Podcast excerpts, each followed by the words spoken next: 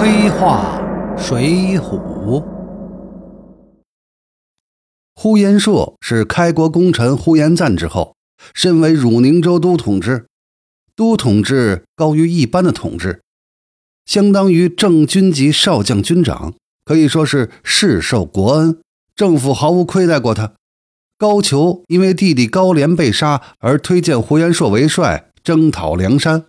这也是第一次派出中央级政府军来镇压梁山，同时也看出呼延灼同高俅的关系还很不错。而有趣的是，梁山降将中地位最高的两位关胜和呼延灼，一个是蔡京提拔的，另一个呢是高俅推荐的。要说蔡京、高俅这两个奸臣闭塞，至少关胜和呼延灼没有被闭塞吧？关胜年仅三十二岁，呼延灼的年龄也不大。做到少将级的高级军官，那还有什么不满的？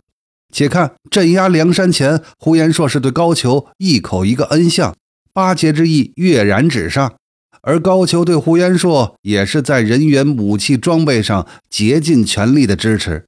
要说奸臣当道、报国无门，从呼延灼身上那一点儿也看不出来。呼延灼攻打梁山失败，连环马全军覆没。走投无路的时候，又想起有过私交的青州慕容市长，想走慕容贵妃的路线，企图东山再起。那慕容市长对呼延灼可真算是仁至义尽了，收留他，给他兵马，让他攻打三山，以获立功的机会，来补攻打梁山失败的过。看看呼延硕当时是怎么对慕容市长表态的：“深谢恩相主监，若蒙如此，适当效死报德。”之后，三山得到梁山的支援后，青州陷入重围之中。宋江亲自作饵，将呼延灼引入陷坑，将其活捉。我们再来看看呼延灼被俘后的嘴脸。宋江自然是老套路，松绑好言相劝。那看看呼延灼是怎么说的：“被擒之人万死尚轻，亦是何故重礼陪话？气短之极呀！”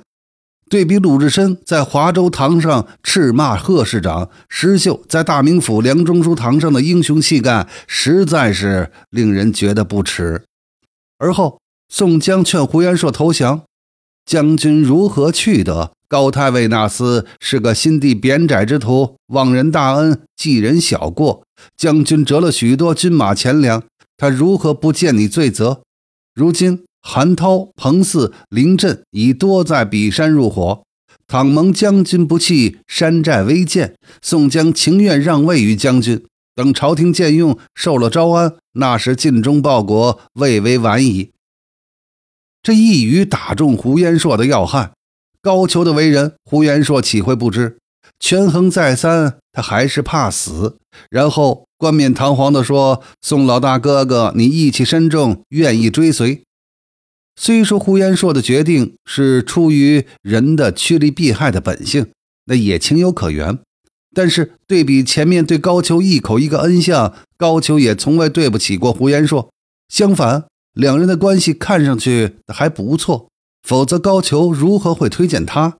现在就用最坏的恶意来揣测高俅，这个反差他也太大了。随后更令人发指的是。吴用为了绝呼延灼的后路，要求他去转开青州城门。呼延灼也明白这是他的投名状，要是不交，恐怕无法在梁山混下去。于是他就利用慕容市长和他的关系，骗开了城门，导致青州城破，慕容市长全家被屠。哪怕慕容市长再坏，却丝毫没有对不起过呼延灼呀，对他只有恩没有仇。就算慕容市长同梁山有仇，难逃一死，那慕容市长的家人却有何辜啊？慕容氏满门被杀，而受过慕容市长恩惠的呼延硕竟无一言相救。而我们中国儒家的传统思想是，除非逆天大罪，是不能灭人族、绝人之后的。呼延硕出身于开国功臣贵族世家，虽说是武将。但从小这样的教育，应该是从圣贤之书上读过不少吧？要知道，仅仅数天之前，呼延灼还对慕容市长这位恩相赌咒发誓，誓当孝死报德。这就是呼延灼的孝死报德。本人看到这一段，不禁寒意透心呐。白道上的大官一旦跟自己有了利害冲突，真是翻脸比翻书快得多呀。胡延硕推荐的两个上校正团级军官韩涛、彭四也没有好到哪儿去。被俘前，一个说是天兵到此，不思早早投降，还敢抗拒，真是讨死！我只把你水泊填平，梁山踏碎，生擒活捉你这伙反贼解经，碎尸万段。另一个说反国逆贼，何足为道？与吾并个输赢。豪言壮语，一身正气。而一旦被俘，立刻投降，活脱脱又是两个怕死鬼。彭四还对宋江说：“素知将军仗义行仁，扶危济困，不想果然如此义气。倘蒙存留威命，当以捐躯保奏。